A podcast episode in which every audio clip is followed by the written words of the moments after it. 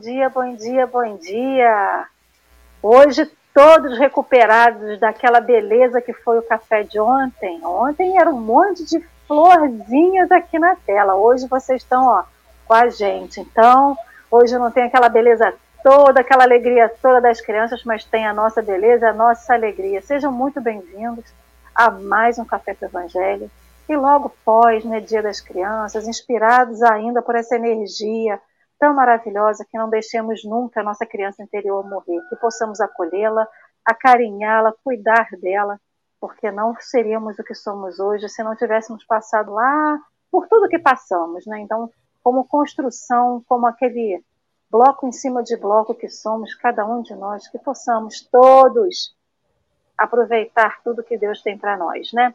E hoje, aqui nesse café, já temos esse pessoal que vem aqui de manhã, dá aquele abraço, aquele carinho, a todos vocês o nosso abraço carinhoso. É, realmente, quando a gente não vê o nome aqui na tela, a gente fala assim, meu Deus, o que, que aconteceu com a pessoa que não pôde chegar aqui? A gente se preocupa com o seu bem-estar, a gente se preocupa com a sua com a sua, sua, a sua saúde, com a da sua família, mas que todos vocês possam, e se você, né, possam dar o seu bom dia. E tem sempre alguém que aparece no café, porque chegou pelo YouTube, pelo Facebook, e fica com vergonha às vezes da bom dia, às vezes está no corre-corre, mas sempre que puder, deixa um bom dia aqui para a gente, porque é importante a gente conhecer quem está aí do outro lado, né? Bom dia, Henrique. Como que você está depois daquela euforia de ontem com as crianças em casa? Bom dia, aprendendo a lidar com uma youtuber de seis anos, mas estamos bem, graças a Deus, tudo feliz. Agora, e, e, e, percebendo que a idade chega em mim, né? Por exemplo, hoje acordou, já não acordou chovendo. Em vez de ficar triste porque passou o feriado inteiro chovendo, eu fiquei feliz, falei, pô, vou trabalhar, não vai estar chovendo tanto. Pude descansar o feriado inteiro. Coisa que se fosse há 10 anos atrás, eu estaria praguejando. Você vê com a maturidade traz a paz do coração. Um bom dia. Manildo. Um grande prazer. Quem não conhece Manildo? Quem é Manildo? Bem, bom dia, Henrique. Bom dia, Alê. É, é uma satisfação, é um prazer. Eu estou um pouquinho nervoso, né? Mas vamos lá. É, assim, eu, eu vi a convite aí do, do, nosso amigo Marcelo, né, que é um amigo assim de, de algumas décadas já, e, e assim, eu estou muito feliz de estar aqui com vocês, né? Eu sou trabalhador do Centro Espírita Fonte de Luz aqui de Cabo Frio, né? É, trabalho na casa com, com atividades de evangelização, né, de estudos, enfim, é, é o chamado aquele tentando ser o pau para toda a obra, né? Claro que eu não faço tudo, não, mas, mas tento contribuir, né? Dentro do que eu posso, dentro das minhas possibilidades. E, e gosto de estar estudando, né? A doutrina, algumas palestras, né? Quando quando sou solicitado também, né? A gente vai lá e atende. E, enfim, trabalhando com essa doutrina maravilhosa, trabalhando com ERG também, né? Que experiência maravilhosa. E é isso, né? Estamos aí. Sou, e na vida comum eu sou professor, né? E essa semana também, depois das Crianças, vem Dia dos Professores. Então, Manildo, parabéns já por essa profissão que você abraçou e que tantas pessoas abraçam, né? E que fazem nos ter esperança de dias melhores, né? Porque o processo de educação é tão importante, tão necessário e tão urgente na nossa caminhada, na nossa trajetória. Não só aquela instrução que temos em casa, mas aquela que a gente aprende para para saber um pouquinho mais de cada coisa, né? O quanto é importante isso. Então, queridos e queridas, nosso cafezinho de hoje retoma a programação normal. E continuamos, né? Hoje a gente vai estudar novamente o capítulo 13, versículo 30 do Evangelho de Mateus, que diz assim: Deixai crescer ambos juntos até a ceifa. E no tempo da ceifa, direi aos ceifeiros: Recolhei primeiro o joio e atai-o em molhos, para os queimar. O trigo, porém, reuni no celeiro. O texto de hoje, Henrique já colocou aí na tela para nós. Ele foi publicado no Reformador de junho de 1953. Vou deixar mais um pouquinho, tá, Henrique? Então, antes da gente, a gente daqui a pouquinho vai fazer a nossa prece, então a gente vai deixar o link aqui para aquele que não tem o livro, que é sempre quer acompanhar a leitura, é só clicar em cima do link que a gente vai direto para o texto. Esse texto também depois foi publicado no livro Visão Nova, né? Então, de modo geral, os textos que são publicados no Reformador, depois eles entraram em, em livros que foram publicados é, pela FEB. Então, antes de iniciarmos o nosso estudo, de Manilda entrar na nossa leitura, no nosso estudo diário, vamos fazer a nossa prece inicial. Depois desse momento, Mestre Jesus, em que nos chegamos aqui, nos abraçamos virtualmente, emanamos energias positivas, emanamos os nossos melhores sentimentos, viemos, como sempre, te agradecer. Te agradecer por mais um dia, te agradecer pela nossa vida, te agradecer por todos que estão ao nosso redor, te agradecer pelos aprendizados, te agradecer pelo dia de ontem e te agradecer por todo esse presente que você nos deu hoje quando abrimos os olhos, que é um dia inteirinho de presente, para fazermos diferente, para tentarmos fazer melhor, para continuarmos nas nossas tentativas, tentativas de aprender, de acertar, de ser vitorioso, mestre. E ser vitorioso na matéria, em espírito, em aprendizado, em tudo aquilo que nos propomos no caminho do bem, nesse caminho que tu nos convidastes e nos convida diariamente.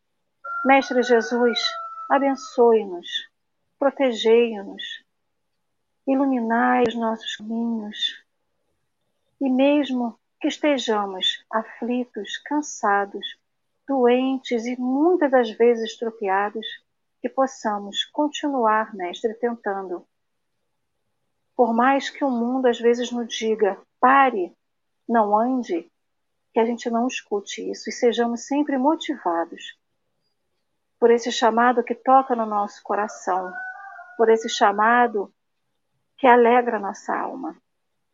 E que todas essas feridas, para todas essas feridas, para todas essas dores que vivemos, porque sempre as vivemos, que o seu evangelho seja o bálsamo, porque tu é o médico dos médicos e aí é a ti que recorremos sempre que a dor nos encontra. Então, que aqui nesse café hoje seja esse momento de encontrar o bálsamo, de fortificar a nossa saúde física, mental e espiritual, junto a ti, junto aos amigos espirituais. Gratidão, Mestre Jesus. Abençoa-nos hoje, agora e sempre. Assim seja. Toda vez que eu abro os olhos depois da prece, o meu medo é de encontrar o microfone fechado, como isso já aconteceu uma vez, né? Então, meus amigos, vamos então para nosso estudo. Então, como eu disse, o texto de hoje chama-se, intitula-se Repreensão. Querido Manildo, é contigo. Obrigado, Ale. Obrigado, Henrique, mais uma vez. E vamos lá, né? Vamos lá. É um texto. Eu, quando li o texto, eu falei, nossa, que texto forte, né? E, eu fiquei assim impressionado, havia um tempo assim para digeri-lo, né? E, mas vamos lá, vamos lá, vamos ler e vamos ver se a gente consegue tirar o máximo possível, né, de, de considerações. Então eu vou começar aqui. Repreensão.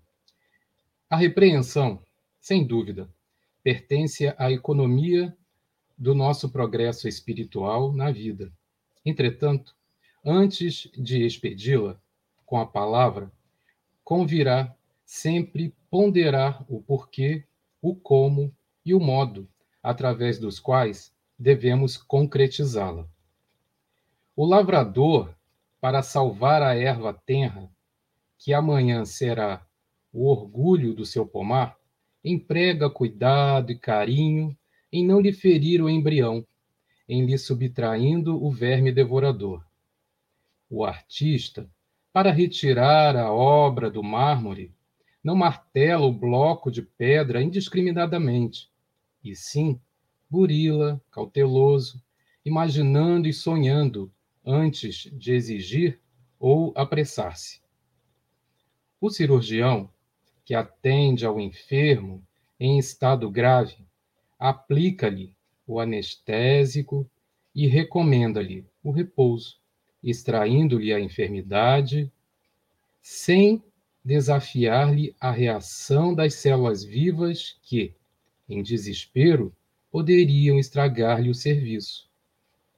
Usemos, pois, a repreensão, em benefício do progresso de todos, mas sem olvidar as nossas necessidades e deficiências, para que a compreensão fraternal, perdão, para que a compaixão fraternal seja óleo de estímulo em nossas frases. Eu queria dar um, um, uma parada nessa metade né, do texto, porque aqui já tem, já tem como se diz, já tem pano para manga aqui para a gente ir costurando. Né? E a, o primeiro parágrafo ali eu achei muito interessante. Né? E, e se vocês me permitem, eu só vou repeti-lo só para relembrar aqui o primeiro parágrafo, que ele diz o seguinte: ó, a repreensão, sem dúvida, pertence à economia do nosso progresso espiritual na vida. Entretanto, expedi-la com a palavra convirá sempre ponderar. Aí vem o porquê, como, o modo através dos quais devemos concretizá-la. Eu acho que só esse parágrafo aqui já me chamou muita atenção, que ele fala de, de um aspecto que, que eu acho muito relevante, que ele fala da economia universal. Pô, botou a palavra economia universal aí, né? E, e quando, as, quando nós vamos nos reportar a ideia de economia, né? Economia, né? Quando a gente fala de economia, a gente pensa muito na matemática, né? No ajuste do, dos recursos e tudo mais. A proposta do termo economia é essa mesmo, né? De você organizar, fazer boa distribuição. Olha só que coisa interessante. Então, quando é, é, é colocado no texto economia universal é porque esse processo de repreensão ela cria ajustes, ela cria uma distribuição equinânime né, da justiça, de como que nós vamos organizar esse universo para que é, o cuidado que nós precisamos ter na hora de uma reprimenda é que na hora de fazê-lo nós não usemos aquela nossa austeridade, né, aquela autoridade quase que perversa e que muitas vezes magoa o coração dos amigos, né, dos irmãos. Mas então por que isso tem a ver com a economia? Porque quando nós vamos realizar a repreensão de forma adequada, né, de forma amorosa, nós podemos criar, ao invés de criar é, é, mágoas, dissidências, né, as pessoas começam a ficar magoadas e ficam aquela acanhado, né, é, melindrado. Não, pelo contrário, nós vamos é, criar propostas de reflexões, né?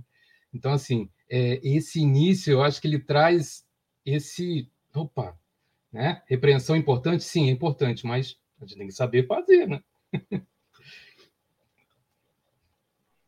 Quando você vai falando da repreensão, é, e ele, quando ele fala essa coisa da, da economia, do nosso progresso espiritual, né? se tudo que a gente fizesse de maneira, que fazemos de maneira sem pensar, e sem alguém que saiba um pouquinho mais do que a gente fala assim, olha, não é bem assim que você está fazendo. Então, essa repreensão, a gente sempre imagina que é uma coisa negativa. Ser repreende, ah, mas eu fui repreendida. Então, eu estava errando. Então, a gente traz isso como, como se fosse um punhal, né? Que nos abate. Mas a repreensão, como ele fala assim, aqui, ela é necessária. E se a gente for analisar friamente, com a razão, a gente entende o como ele é necessário, quanto foi para que a gente chegasse até aqui hoje e o quanto ele ainda é necessário para que prossigamos e para todos aqueles que estão ao nosso redor. Porque a repreensão não é dizer que a gente está fazendo errado, mas sim mostrar um caminho de como ele pode ser certo. Então, quando ele vem dizendo aqui o ponderar, o porquê, o como e o modo, eu lembro das peneiras, né? Que a gente tem que sempre avaliar. Eu tenho que falar isso. Realmente ela é necessária? Então, a repreensão, muitas das vezes ela vai ser necessária, mas esse modo como a gente fala, o porquê que a gente está falando e o como a gente fala é que vai dosar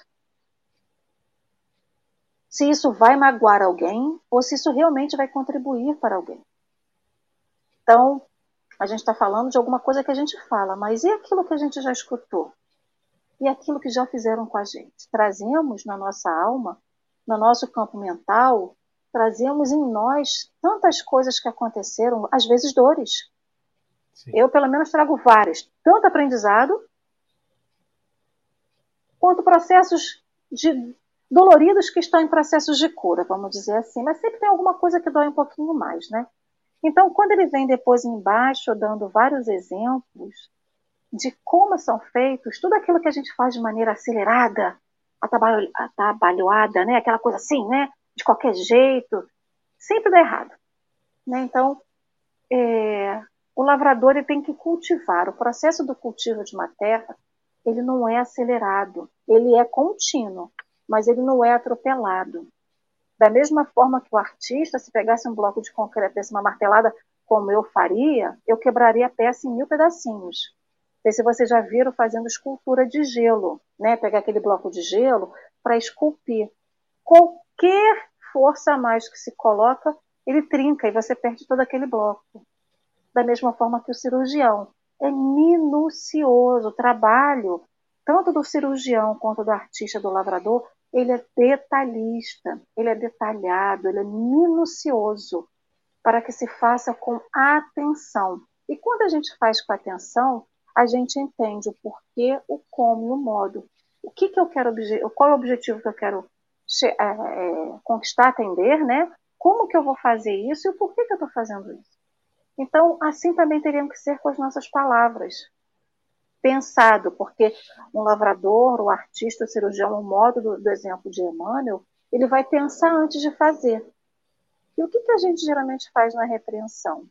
A gente faz e depois pensa. E se arrepende do como a gente falou. Porque às vezes falamos palavras duras, falamos palavras desnecessárias e que naquele momento não era preciso a outra pessoa ouvir. Ou que também não era o momento de nós ouvirmos. Então, assim, aí trazendo ele um pouco para o que a gente está estudando, a separação do joio do trigo, a sensação que eu tenho é que essa repreensão muitas vezes ela é feita para justamente separar não o joio do trigo, mas quem eu gosto quem eu não gosto, quem eu quero proteger quem eu não quero. E nessa separação de quem eu não quero ou de quem eu quero perto de mim, nem sempre eu uso o que diz a parábola.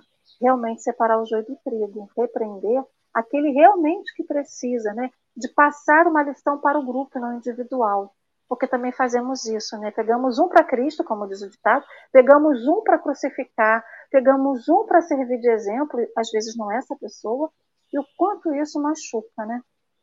Henrique, você tem alguma consideração? A cabeça vai imaginando eu não, não sei se sou só eu, eu espero que não, mas quando eu faço uma repreensão, eu não quero falar e que a pessoa perceba e pare. Eu quero que ela pare. Quando eu falo, não bota a mão na tomada, eu tenho, tô preso há três anos e meio já dentro de casa, com a pandemia aqui não finda. Já, aqui já é 2025 já, tá? O termo passa diferente. É, então, eu não quero mais.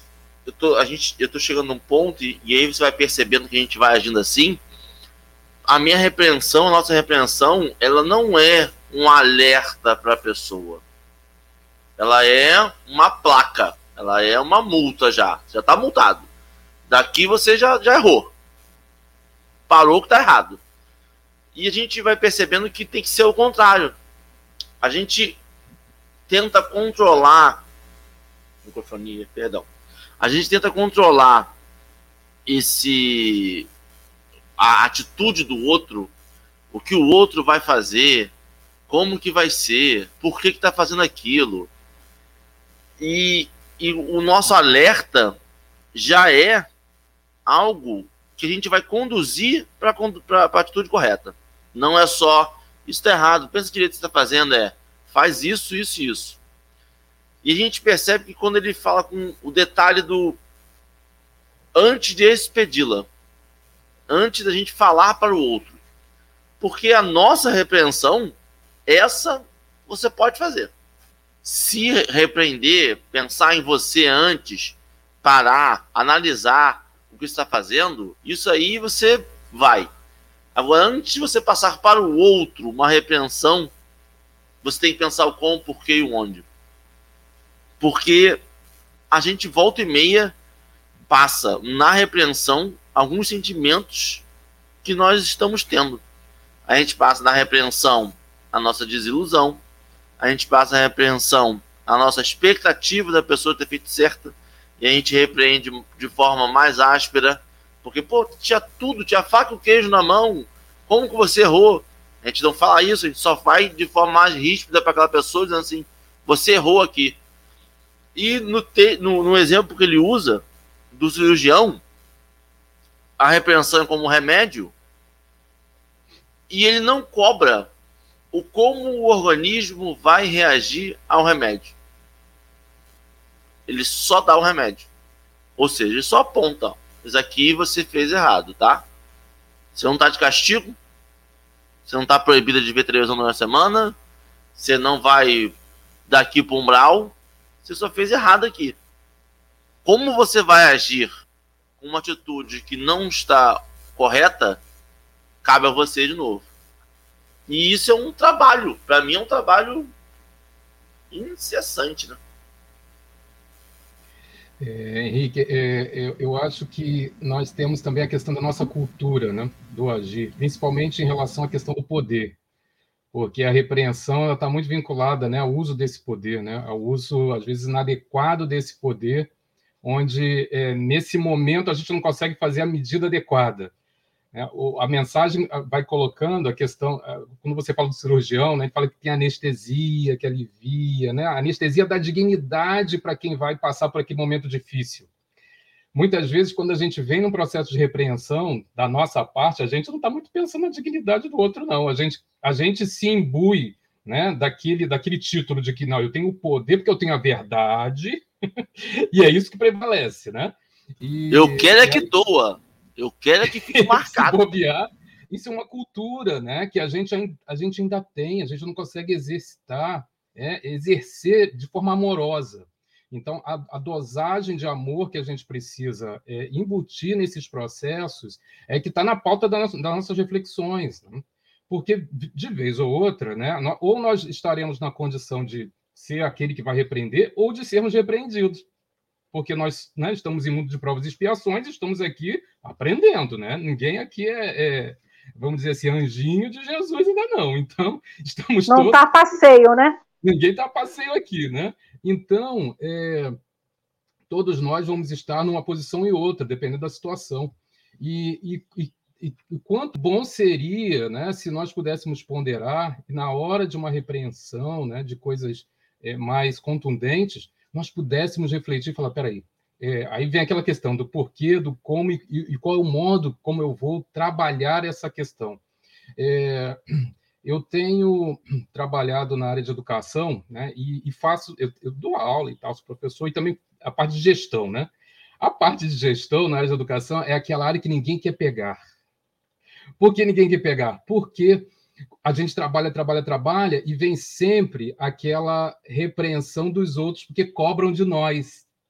E a gente não quer, né? É, tá nessa posição, ninguém quer estar tá nessa posição. Mas por que isso? Porque a gente tem a cultura de cobrar, né? de cobrar de forma veemente, de repreender.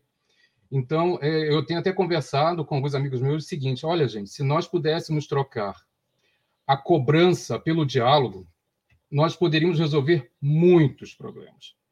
Porque se é, quem está lá na gestão hoje está com uma responsabilidade. Né? Responsabilidade é essa que, se for repartida de forma, né, vamos dizer assim, fraternal, nós poderíamos, na hora que o problema vem, que problema vem, vamos conversar, vamos dialogar. Deu errado, mas por que, que deu errado? Será que eu não fui também motivo para que esse erro pudesse ocorrer? Enfim, vamos refletir. Vamos refletir. A pandemia, eu acho que a pandemia ela vem para também dar um choque na gente, assim, pá, ó, não dá para fazer como vocês sempre fizeram. Querem um mundo melhor? Pensem diferente e mais, comecem a agir de forma diferente. Porque senão vamos fazer mais do mesmo. Vamos fazer mais do mesmo. Esperar que a anestesia passe e vamos voltar a incorrer nos mesmos errinhos, né? É isso. Você falou da questão da verdade, né? Quantas vezes a gente julga dizer a verdade, ainda fala assim: a verdade vos libertará. Ainda quer pegar uma passagem evangélica para dizer que a verdade que a gente supõe que seja verdade ainda vai libertar alguém, né? Na verdade, a gente afunda a vida da pessoa, né? E eu não tinha essa coisa da pandemia, né? De, de, de entender o porquê, o como e o modo dessa pandemia, realmente. Uma boa reflexão isso, gostei. Henrique, você quer fazer mais alguma reflexão antes da gente ler outra parte do texto? Podemos seguir então com o texto, Manildo, que dá tem pano para manga para a gente falar? Vamos sim. Para a gente cozer. Deixa eu colocar ele aqui de volta.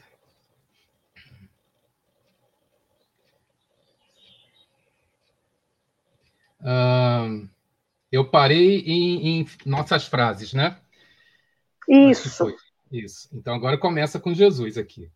Então, Jesus, o grande médico, o divino educador, sempre fez diferença entre mal e vítima, entre pecado e pecador. Curava a moléstia sem humilhar aqueles que se faziam hospedeiros dela e reprovava o erro, sem esquecer o amparo imprescindível aos que se faziam desviados, aos quais tratava por doentes da alma. Ajudemos 99 vezes e repreendamos uma vez em cada centena de particularidades do nosso trabalho. Quem efetivamente auxilia, adverte com proveito real.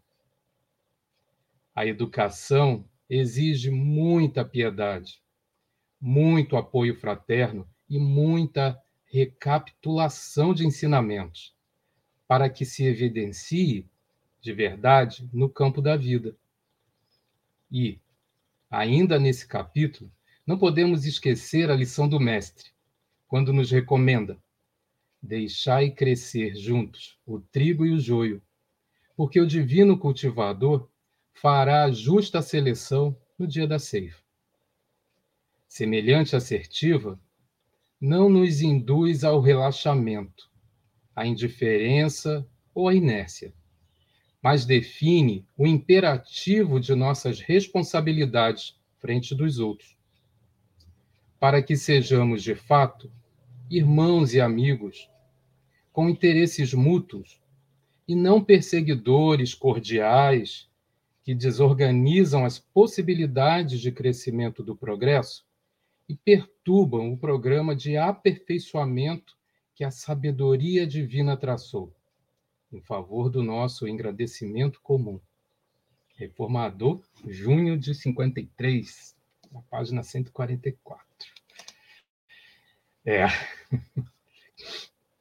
Eu.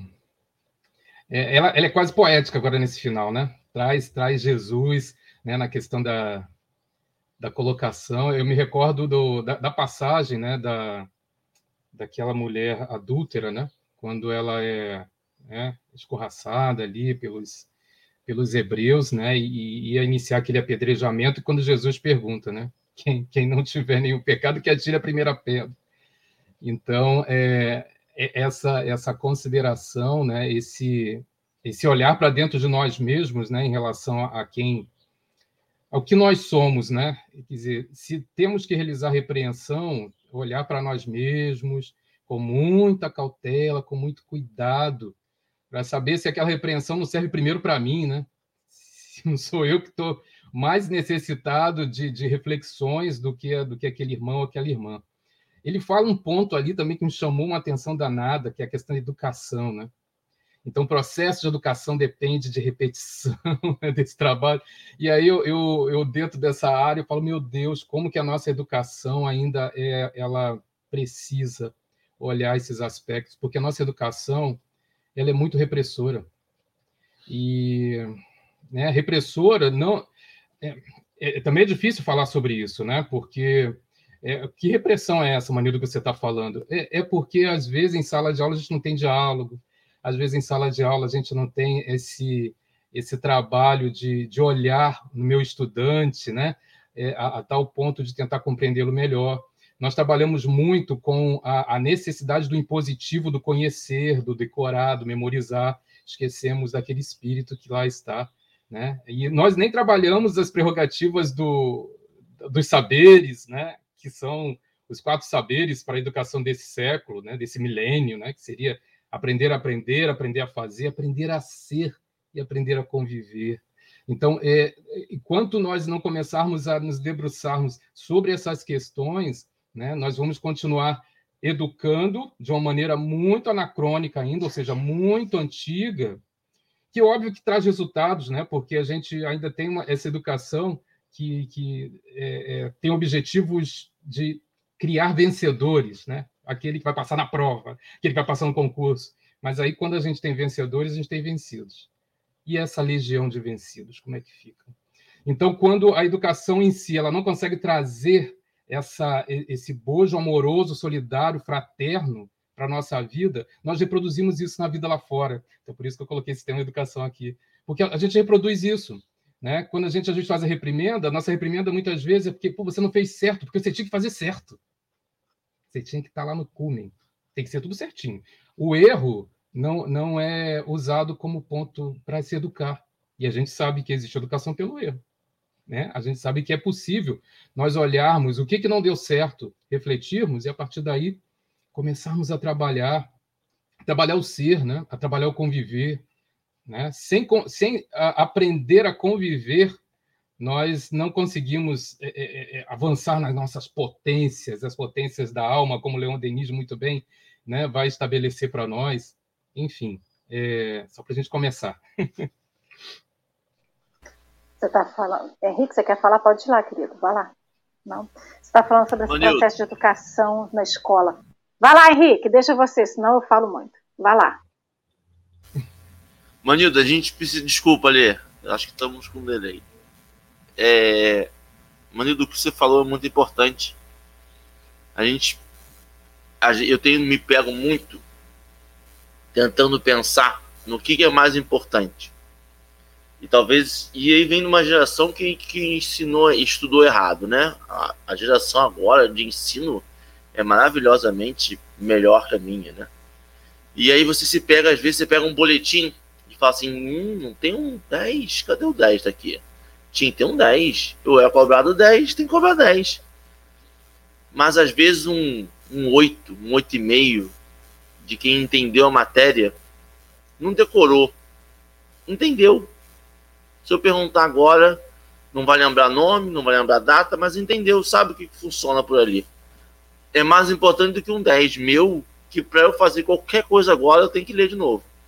Eu sei reclamar do básico, da forma de Bhaskara, da forma de não sei o que, da delta, mas assim, o que, que é de verdade, para que, que serve aquilo? E a gente percebe que a gente está cobrando o resultado e não está cobrando como. A gente quer que sejam homens de bem, mas treinados a não tomar atitudes erradas ao longo da vida, a não treinar. E a gente, e eu tenho me pego muito pensando nisso.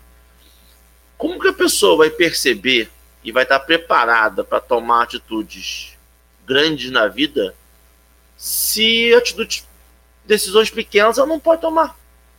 Como? Ela não, não tem, não, não, não tem treino para aquilo e aceitar que ela vai ter que tomar atitudes ao longo da vida é aceitar que a pessoa vai ter que errar ao longo da vida.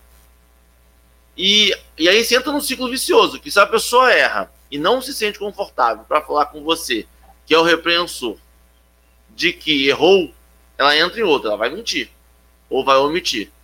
E aí você vai entrar todo num ciclo horroroso que é de erros acima de erros quando na verdade ela só queria acertar. E, e a gente percebe que, que o texto fala sobre uma liberdade, sobre uma consideração com o erro do outro e do seu, que não é comum. Não é comum a gente ler e dizer assim, não, deixa ele errar. Deixa ele errar, porque no erro é que ele vai aprender. Ah, mas se demorar. O tempo é relativo que, que é se ele não? É se ele não demonstrar, e aí entra o ego.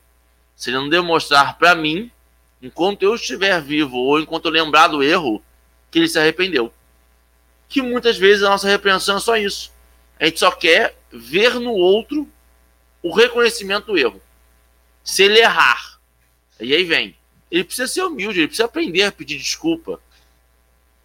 Não, mas ele tem que reparar o erro dele agora, na minha frente, como eu induzi-lo a repará-lo, e não como ele entende que vai reparar, não como ele entende que, poxa, não vou pedir desculpa, mas vou fazer o café da manhã no dia seguinte como forma de recompensa, como forma de aliviar minha cabeça, estou com consciência pesada.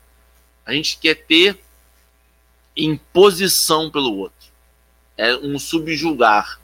E um, um, uma ideia de, de deixar o outro menor para com que isso a gente aparente ser maior. Quando estamos todos juntinhos aqui, misturadinhos. Ale, desculpa. Nada, precisa de desculpa não. Você está falando aí na verdade, quando a gente tem essa figura do repreensor sobre alguém, né, dessa subjugação, entre aspas, a gente não quer que o outro admita o seu próprio erro. A gente quer que o outro admita que a gente está certo. Então, talvez o outro, eu não esteja tão certo, ele também não esteja tão errado, mas o meio do caminho, o orgulho não nos deixa que a gente chegue no meio do caminho. Justamente, primeiro, porque quem repreende tem essa figura, né, Manildo, na educação, nos processos é, profissionais dentro de uma escola, dentro do seu trabalho, quando você tá como, está como gestor, todo mundo interpreta que aquele, quando te pede alguma coisa, vai falar com você, ele te interpreta como repreensor do mal. Aquela pessoa que está ali para poder te machucar. Então, essa figura do repreensor a sociedade já colocou ele no status de que ele sempre está cobrando algo de alguém que é muito bonzinho, que está sempre fazendo o seu melhor. Então, se tem um bonzinho na história, tem que ter o um mal na história. E o mal sempre vai ser o repreensor. E não existe é, um certo um errado totalmente, né? Existe um, a tentativa de um meio do caminho, de um equilíbrio. Então, acho que eu não sou de escola, mas acho que também um pouco que o Manildo tenta viver nisso. E as pessoas que são gestores é tentar mostrar para o outro que talvez tenha um outro lado da história, que tem um outro caminho a se seguir. Que o dele pode não estar totalmente errado, mas também não está totalmente certo. E que talvez tenha um outro caminho, né? Que eu acho que, que é isso que, que vem dizer. Quando Emmanuel traz para a gente essa questão é, de Jesus como grande médico que é e como divino educador, é isso. Imagina se toda pessoa que estivesse no erro, e Jesus sabia que se a pessoa estava no erro, era no erro mesmo, não era um achismo, não era uma suposição. Se toda vez que essa pessoa que estivesse no erro chegasse até Jesus, Jesus chegasse assim: Ué, mas você não estava errando? Por que, que você está aqui?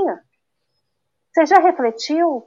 Então, se ele não tivesse essa amorosidade, quantos não, não teriam a oportunidade de se reajustar? E não se reajustar por um achismo, é pela lei e pela lei do amor. Se naquele momento que, quando eu leio isso aqui, a primeira, né, a primeira passagem que a gente realmente vem à mente é da mulher adúltera. Ela errou? Errou. Ela errou sozinha? Não. Tinha uma outra pessoa, tinha outras pessoas que queriam crucificá-la pelo erro e que provavelmente teriam cometido o mesmo erro também? Sim. Então é isso. Quantas vezes a gente erra e quer jogar pedra no outro que erra e faz o mesmo erro que a gente? Então, quando Jesus chega ali de uma forma amorosa, mas enérgica, pontual e fala, ela errou, quem errou também? Quem errou, quem nunca errou, atire a primeira pedra.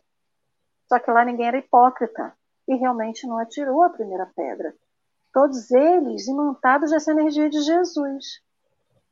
Quantas vezes, aí eu também me lembrei da passagem de, de, de Zaqueu. Zaqueu errou? Errou. O que, que Jesus falou? Desça daí, eu vou ter contigo na sua casa. Então, assim, ele não precisou nem muita coisa. Essa reflexão que, que, que Zaqueu fez da sua própria vida veio tudo desse processo educativo que Jesus construiu ao longo da sua trajetória. E quantos ele conseguiu educar só pelo seu exemplo de amor. Porque tem disso, a gente também educa não só com palavras, mas com atitudes. Por exemplo, se Manildo dando a aula, a Alessandra no trabalho dela, Henrique com as crianças no trabalho dele, falar uma coisa e agir diferente, o outro vai falar assim, mas você está fazendo, falando uma coisa, está fazendo diferente. Qual que é a sua verdade? O que você fala o que você faz? E é isso que o educador tenta, né? E aí ele fala que é assim, quem efetivamente auxilia, adverte com proveito real. Ou seja, se a gente fosse pegar isso aqui, quem efetivamente faz, trabalha, exerce, ele consegue advertir com proveito real. porque ele está fazendo aquilo que ele acredita. E as palavras vêm também junto com as atitudes. Que é isso que Jesus fez, né? Ele fez isso.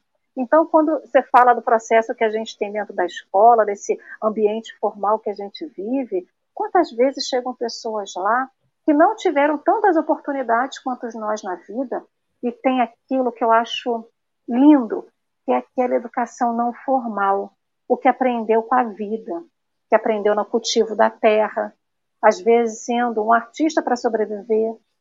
E ele traz os seus exemplos, e aí, desculpa, a educação formal fala assim, mas isso para a gente não serve porque não está no livro. E é justamente esse processo de educação que a gente tem que modificar. O que a gente é, o que a gente, o que a gente faz, tudo isso faz parte desse processo de educação.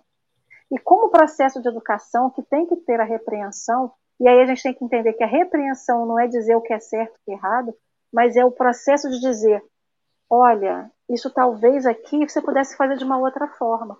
Porque a gente perdeu no nosso processo de, de, de escuta dentro da sala de aula. Os professores às vezes não conseguem, é tanta coisa em cima do professor que ele não consegue ter esse tempo, né? Então, por isso que a gente vê a importância da família junto com a escola, daquele, daquele grupo que está no entorno daquele, daquele ser que está sendo educado na escola, ele precisa do entorno dele da constituição sociedade. Porque ele aprende uma coisa na escola e vê outra coisa na televisão e fala, é, mas está acontecendo alguma coisa que não está certo. Alguma coisa de errado, tá, de, de, de certo é errado, né? Alguma coisa assim. Então, o quanto que a gente precisa, o quanto coisa que a gente precisa ajustar, né? E aí, lá no final, Emmanuel vem dizer assim pra gente, né?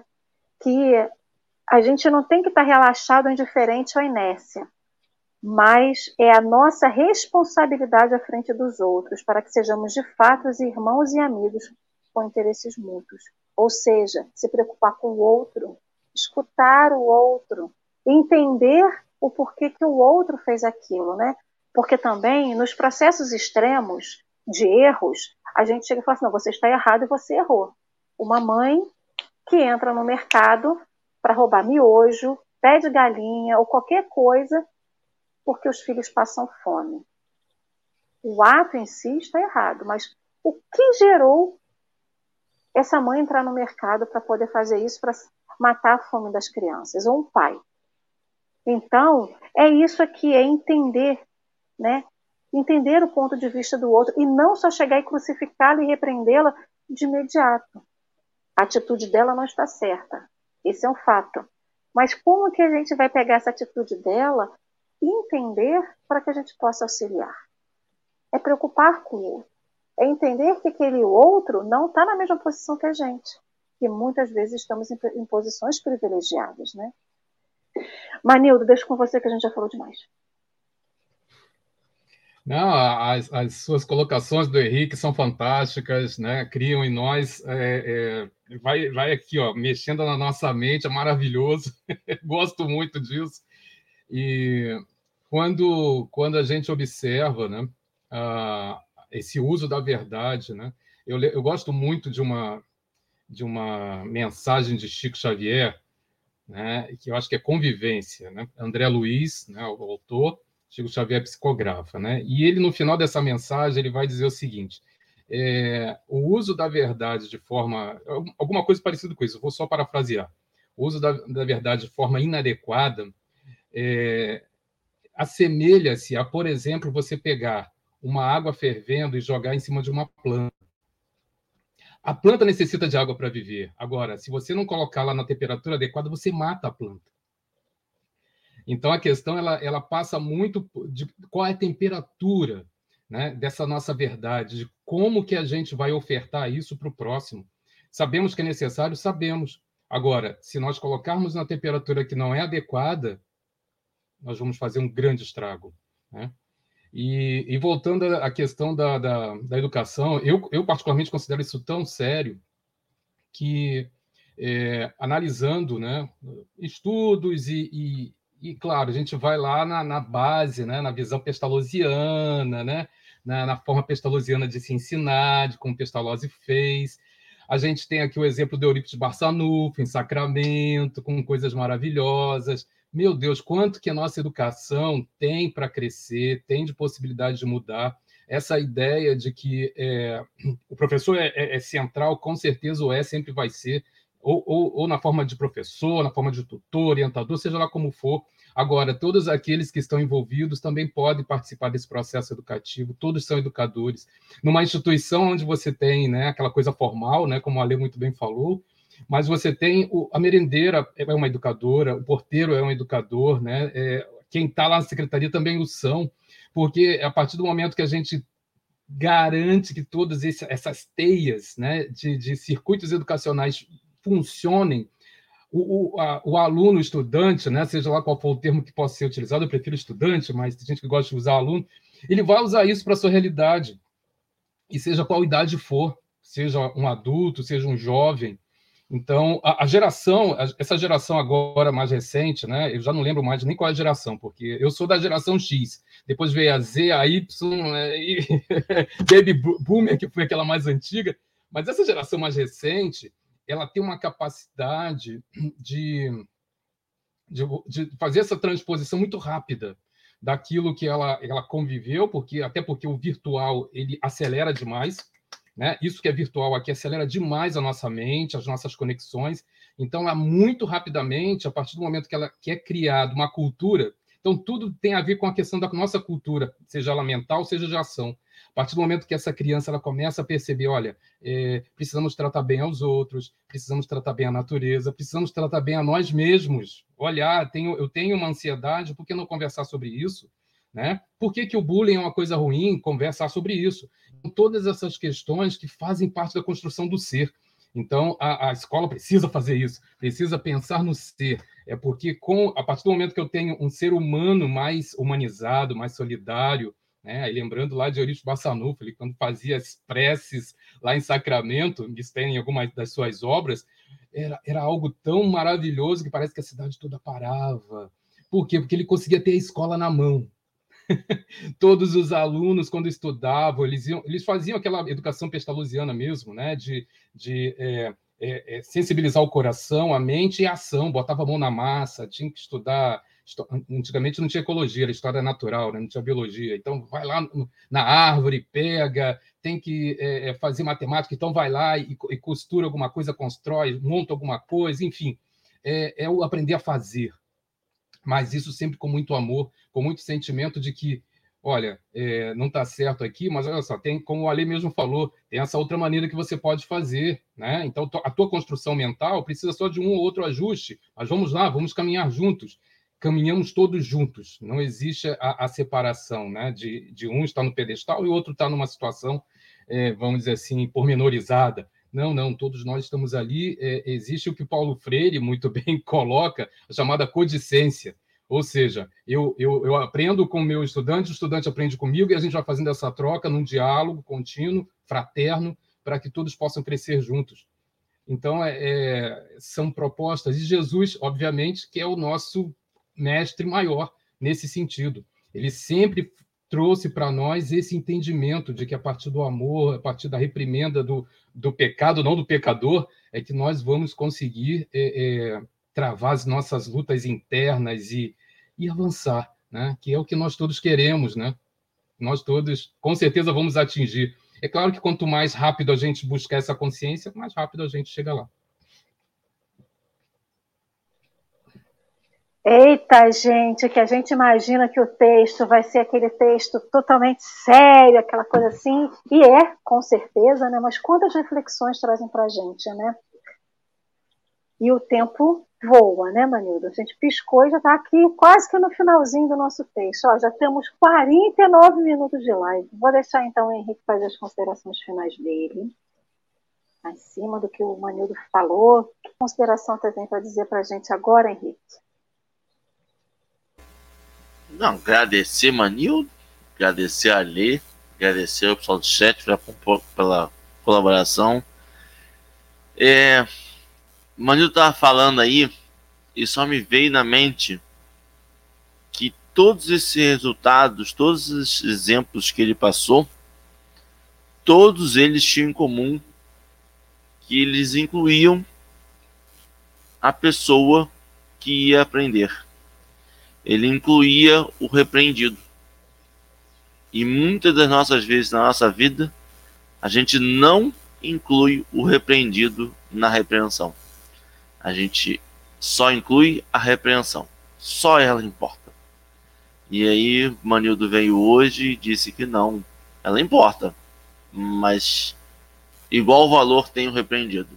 Porque é ele que vai dar o sentido da repreensão. É para ele que você está repreendido, repreendendo. E é interessante você pensar, né? Porque inicialmente, quando aquilo, quando a pessoa fez algo que você tem um desejo de repreender, é a pessoa que te motivou a falar. É o carinho, é o desejar o bem que te motivou a falar. Mas no processo, a gente esquece disso e vai para a obra. Mas se ela fez isso de errado, eu preciso repreendê-la, porque aquilo ali é sagrado. Quando na verdade o que te motivou a fazer foi a pessoa, foi aquele ser humano que errou. E não estamos falando de dia a dia, né? Não estamos falando de um juiz, de um delegado, de uma pessoa que toma decisões em, em relativo à jurisdição, alguma coisa. Estamos levando para a nossa vida no dia a dia. Eu não sou juiz, não sou advogado, não sou delegado. Eu convivo com pessoas, repreendo pessoas. E eu acho que a gente, antes de começar uma repreensão, a gente lembrar o quanto de carinho, o quanto de querer bem a gente tem pela pessoa, talvez faça com que a nossa repreensão saia mais suave, saia mais amorosa. E aí, com isso, tem até uma disposição maior para a pessoa aceitar. Porque a gente sabe que é difícil, a gente já esteve numa posição de errado, a gente está na posição de errado diariamente, e a gente entende que quando a gente está no erro, alguém aponta o nosso erro, primeiro pensamento que vem é uma vergonha, e a pessoa está expondo aquilo de voz alta, e aí você vai num mix de emoções, a primeira coisa que tem que fazer é negar, não, não fiz aquilo, e aí você torna um negócio completamente improdutivo, que aí você soma o que você fez a uma mentira, e talvez seja, eu não guardei a louça, e já se transformou que você é uma pessoa mentirosa, que você não sei o quê, que você... quando era uma coisa pequena. Talvez lembrar sempre o para quem eu estou falando.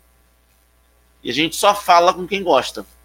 A gente só repreende de quem gosta. Quem é indiferente, quem a gente. Irmão, você pode fazer o que você quiser. Te conheço como nada. Por mim, sua vida não, não. Não vou gastar um segundo da minha vida falando com você. A gente não repreende. A gente repreende quem a gente gosta, quem a gente quer bem, quem a gente acha que está fazendo algo errado. E Nadeja falou um negócio interessantíssimo que aí me pega errando muitas vezes que a gente erra. A gente volta e meia fala que vô e vó estraga filho, né? Ah, vô e vó estraga, aquilo ali só mima. E Nadeja falou que quando você vira avô, você tem a maturidade de aceitar o tempo do outro. Essa mesma maturidade que você, quando você vira pai, você entende de seu pai. Só entende muitas vezes nosso pai quando você vira pai, você comete os mesmos erros do seu pai e fala assim, rapaz, mas eu jurava que ia ser diferente. E aí você percebe, pô, ele está tentando fazer o melhor dele. E aí, quando você vira avô, você percebe isso. E isso causa uma tolerância maior. Isso causa uma disposição para o erro do seu neto, dos jovens, maior do que quando você é adulto apenas. Então, não repitamos mais que vô e vó estragam aprendamos com eles. Eu acho que uma, uma geração, uma, uma sociedade evolui muito quando respeita os mais idosos, quando respeita os mais velhos, os mais experientes. Para a gente poder avançar mais rápido. O Manildo falou essencial. A internet faz muito mais rápido. A internet acelera o pensamento. Acelera o pensamento. Mas muitas vezes os pensamentos errados. A gente talvez precise acelerar o pensamento mas em pensamentos mais firmes. E os idosos são esses pensamentos mais firmes. Muito obrigado, Manildo, Alê. Uma ótima quarta-feira para todos nós. Vou usar a palavra de Henrique. O que, a gente fala depois do que Henrique diz, né? É até difícil fazer essa reflexão. Eu vou lembrar que quando a gente, a gente pensa que para estar no papel de repreensor, a gente tem que ser necessariamente pai, ou tem que ser necessariamente chefe. A gente sempre imagina que aquele repreensor tem que estar numa posição, entre aspas, de estar acima de alguém, mas não é. Todos nós, com raciocínio, com nosso livre-arbítrio, temos esse papel e que a gente não fuja desse papel. Não como o repreensor que a gente julga, né? aquele que a gente criou é, pelo lado negativo, mas pegando esse exemplo de Jesus, porque esse processo de repreensor é até de nós para nós, de mostrar para a gente que existe outro caminho, do cuidado que a gente tem conosco mesmo. Eu lá no início falei assim que a gente não deixa essa criança interior morrer. Se temos em nós essa criança, essa criança às vezes, quantas vezes ela quer aflorar de uma maneira irresponsável, né? Então esse processo de, de educação, vamos tentar é, interpretar esse processo de repreensão como processo educativo que tem que ser como ele é, como, porquê e de que modo, não só para com quem está ao nosso redor, também para aqueles, como o Henrique lembrou, aqueles que a gente diz que não gosta, diz que não se importa, o quanto que eles precisam, às vezes, da nossa palavra amorosa. Talvez, no processo de educação daquela pessoa, o que a gente diz ou que a gente exemplifica seja muito mais é, pontual e necessário para ele do que aquilo que a gente gosta, do que ele gosta, né? Porque a gente, às vezes, quantas vezes a gente deu muito mais valor à palavra de outras pessoas do que os nossos pais diziam para gente?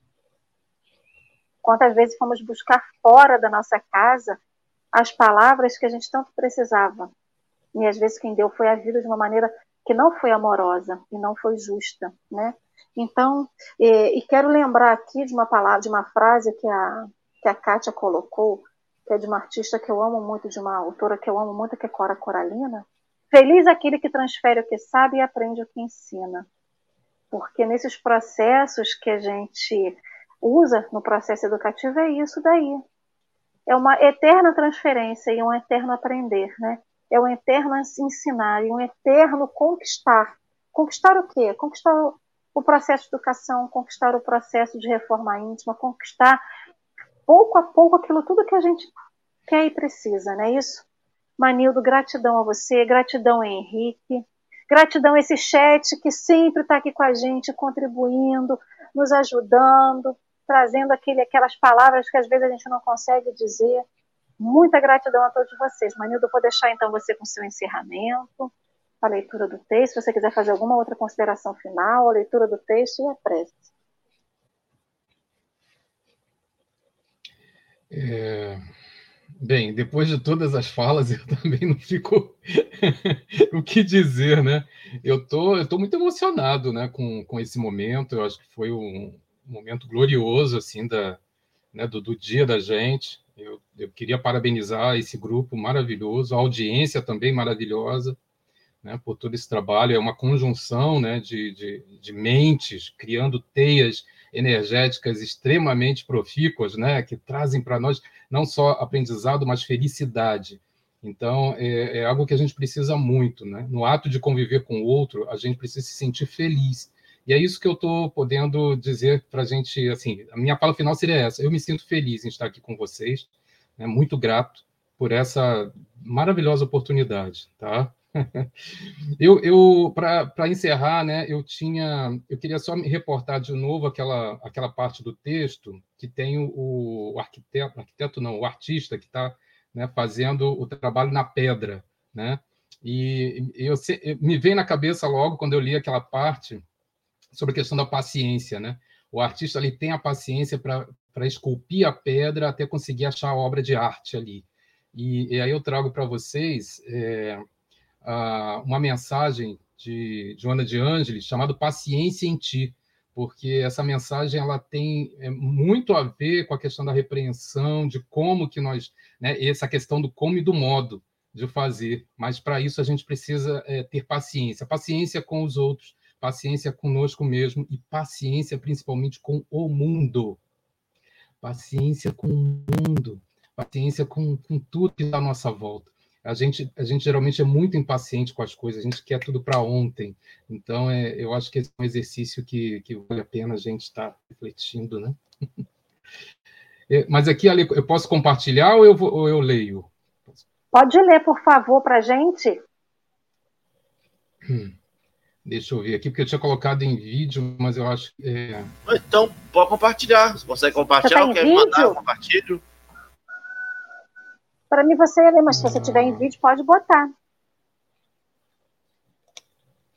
É, tá em vídeo aqui, mas eu não sei se ele vai funcionar. Vamos lá. Deixa eu ver aqui, compartilhar.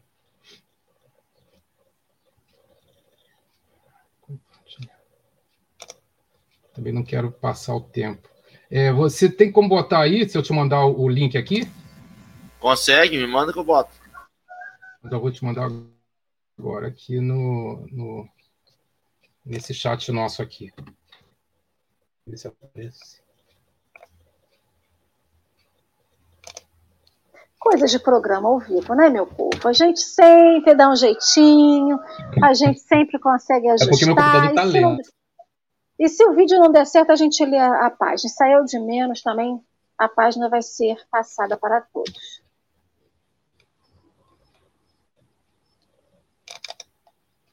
Lembrando, enquanto os meninos vão colocando ali o vídeo, lembrando que amanhã, quinta-feira, é a segunda quinta-feira do mês de outubro, teremos o estudo do livro dos Espíritos. Para você que chegou a primeira vez aqui no Café com o Evangelho, é, a segunda e a última quinta-feira do mês o Turma do Café se reúne às nove e meia da noite aqui no YouTube para fazer o estudo do Livro dos Espíritos. Iniciamos semana passada as perguntas.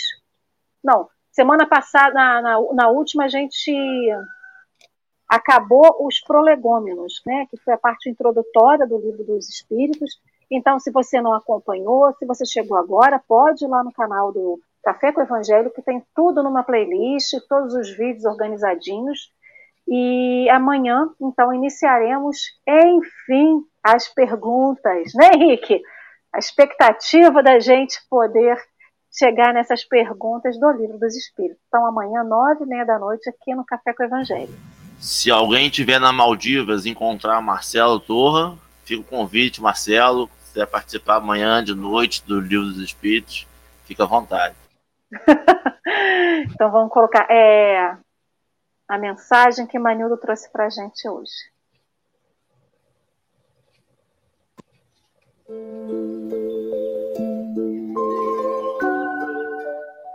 Paciência em ti. Sinal evidente de desequilíbrio emocional é a irritação. A paciência, por sua vez, reflete a tranquilidade íntima que se assenta na irrestrita confiança nos desígnios de Deus. O conhecimento da verdade propicia calma, pois quem seja o homem saber o que lhe está destinado e como lográ-lo.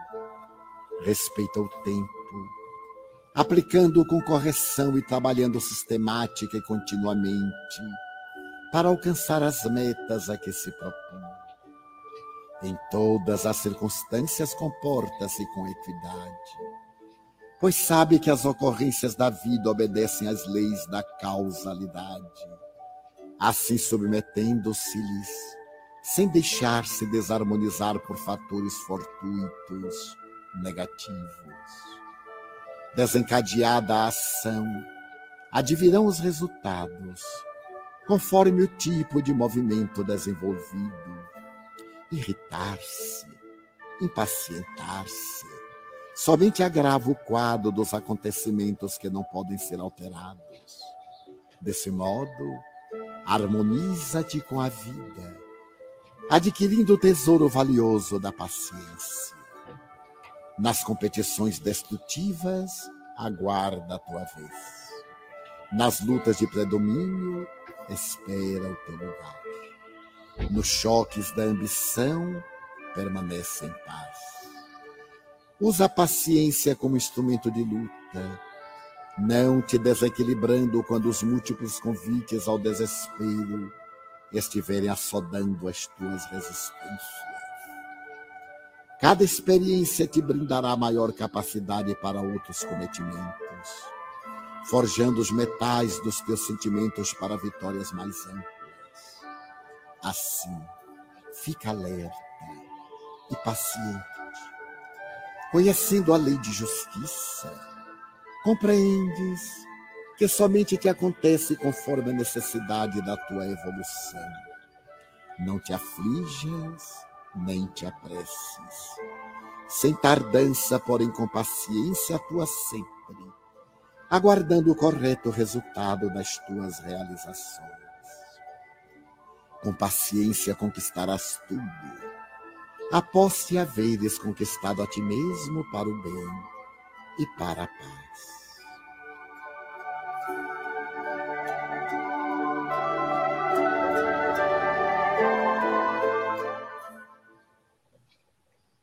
Manildo, querido, você interpretou o texto como sua prece final você quer fazer uma prece final? Bem, posso fazer. Vamos lá. Então vamos lá, vamos é, fechar nossos olhos nesses momentos de profunda alegria, onde o texto nos trouxe reflexões bastante úteis e bastante felizes para que a nossa mente, o nosso coração se sensibilize acerca dos processos que venham sempre a nos auxiliar, para que sejamos capazes de conduzir a nossa trajetória imortal enquanto espírito, sempre vinculados à seara do nosso querido Mestre Jesus que é o nosso modelo, nosso guia, nosso irmão querido. Agradecemos profundamente a Deus, nosso Pai, por nos possibilitar a chance de estarmos aqui trabalhando, pensando, felicitando a todos que possamos alcançar. E que esse ponto no universo chamado planeta Terra, que o nosso Deus nos presenteou, que ele possa sempre ser essa casa que por nós deva ser tratada com todo amor e carinho.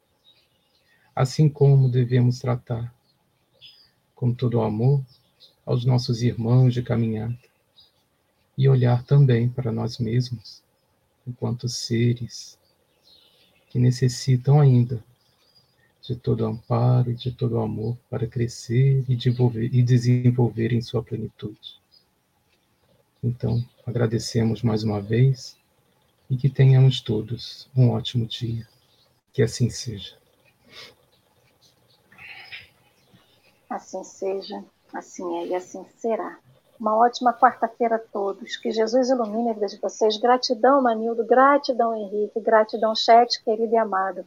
E lembrem-se, amanhã, sete da manhã, estaremos novamente aqui, Café com Evangelho. Fiquem com Deus.